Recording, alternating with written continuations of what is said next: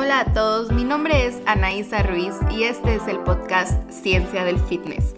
Aquí discutimos y analizamos evidencia científica sobre el fitness, la nutrición y el bienestar en general para que tú puedas ser la mejor versión de ti mismo dentro y fuera del gym. Muchas gracias por estar aquí. El día de hoy tenemos un nuevo episodio. Comencemos. Muy buenos días o noches porque no sé a qué hora me estén escuchando el día de hoy. Pero el día de hoy es lunes otra vez y como siempre aquí estamos de vuelta con un nuevo episodio de Ciencia del Fitness. Y el día de hoy, la verdad es que esta semana he estado pensando muchísimo en lo que son las dietas y en lo que realmente debería de ser nuestro objetivo cuando vamos al gimnasio. Y no digo que el objetivo que tienes actualmente sea malo, porque puedes tener cualquier objetivo y que eso sea bueno para ti. Pero lo que digo es que hay que volver a pensar en realmente por qué estamos yendo al gym, por qué estamos comiendo de la manera en que estamos comiendo. Entonces, el día de hoy vamos a discutir todo otra vez acerca de las dietas. Pero el día de hoy voy a hablar específicamente sobre cuál es la mejor dieta para bajar de peso. Y bueno, les voy a decir una cosa, no hay dieta mágica, no hay píldora mágica que nos vaya a hacer bajar de peso. Es muy simple. Si quieren saquen una, un lápiz, saquen un papel y anoten lo siguiente. Para bajar de peso hay que consumir menos calorías de las que quemamos. ¿Ok? Es muy simple. Es muy simple. este, realmente es muy simple. No hay vuelta de hoja. Si consumes menos calorías de las que quemas o de las que requieres, vas a bajar de peso. Y esto es físicamente comprobado, químicamente comprobado, toda la evidencia lo respalda y es prácticamente obvio, ¿no? Porque vamos a empezar, bueno, yo estoy asumiendo que ustedes ya saben cuáles son las calorías para mantenerse, pero vamos a retroceder un poco y vamos a hablar un poquito sobre eso. Este, todos los organismos, cualquier organismo va a necesitar cierto número, cierta cantidad de calorías simplemente para mantenerse vivo, ¿ok? Es decir, que las funciones que cualquier organismo, enfoquémonos en las personas, en los humanos, las funciones que cualquier humano necesita para sobrevivir requieren un cierto número de calorías. Y este cierto número de calorías se va a llamar tu tasa metabólica basal, ¿ok? Esta va a ser cuántas calorías requieres tú simplemente para mantenerte vivo. Es decir, sin que hagas ninguna actividad física y no pensando en qué meta tienes, no, no, no, solamente para mantenerte vivo, cuál es tu tasa metabólica basal.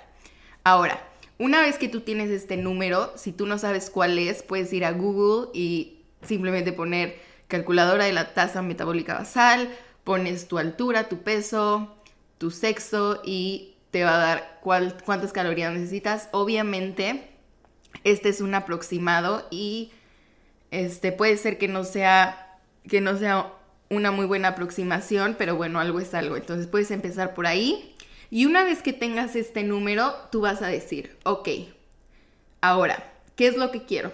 Quiero subir de peso, ¿qué vamos a hacer?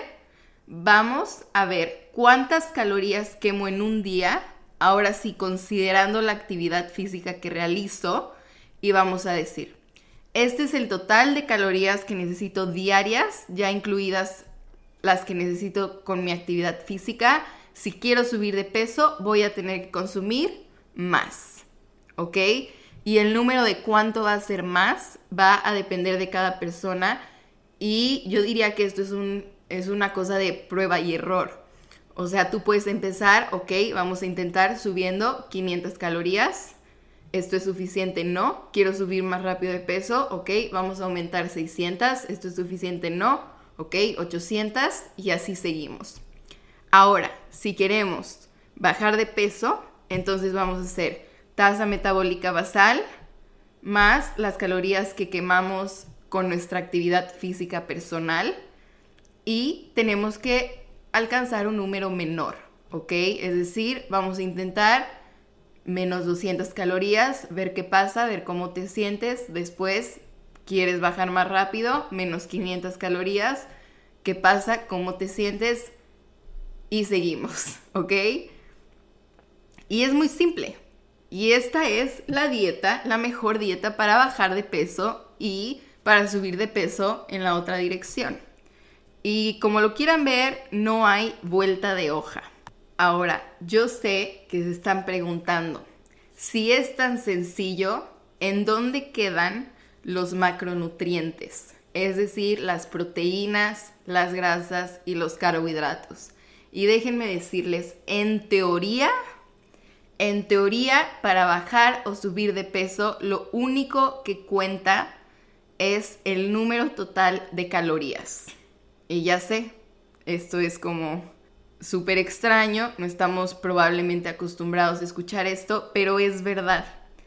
O sea, independientemente si tú comes 100 gramos, no 100 gramos, 1000 gramos o un kilo de carbohidratos diarios, si son menos calorías de las que tú requieres en un día, vas a bajar de peso.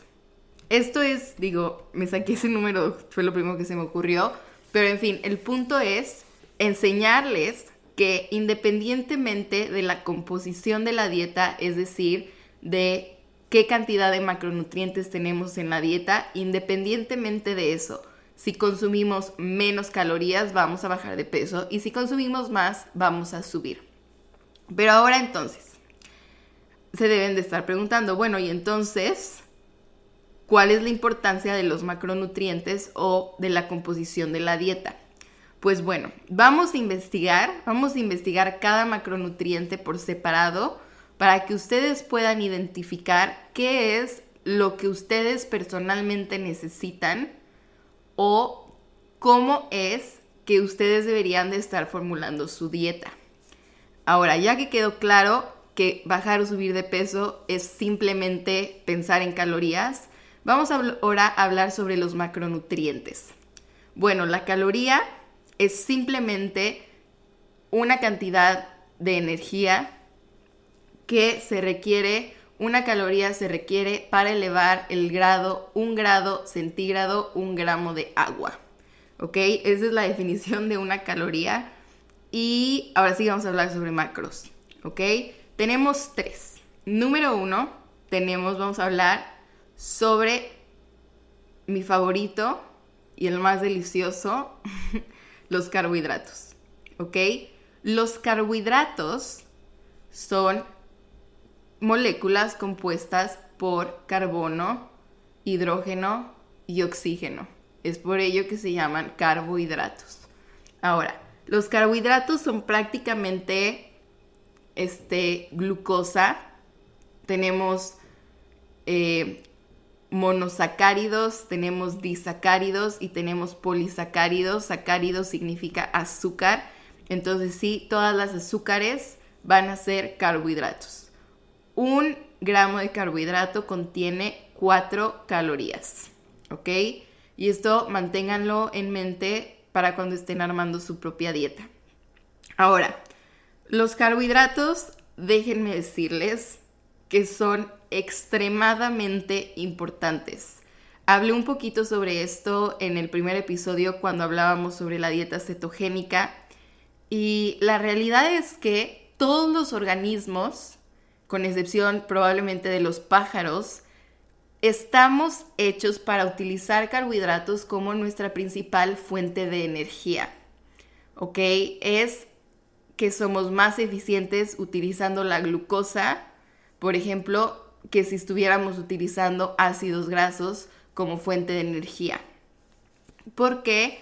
Porque nosotros tenemos el proceso de la respiración celular, tenemos la glucólisis, que es precisamente este proceso en el que vamos a utilizar la glucosa para generar ATP. Entonces, número uno, los carbohidratos son súper importantes para generar energía. Y con la energía viene que también nos vamos a poder desempeñar diariamente. ¿Ok? Número dos, los carbohidratos son indispensables para controlar una hormona súper importante y súper común hoy en día, el cortisol. No sé si ustedes sabían, pero los carbohidratos ayudan a controlar el cortisol y ayudan a bajar los niveles de estrés. Entonces sí, efectivamente, una dieta baja en carbohidratos va a tener un mayor índice de cortisol en la sangre. Y número tres, los carbohidratos son esenciales para poder quemar grasa. No sé si han escuchado este, esta frase que se llama, eh, bueno, en inglés la dicen que, dicen que fat is burned in the flame of carbohydrates, ¿ok?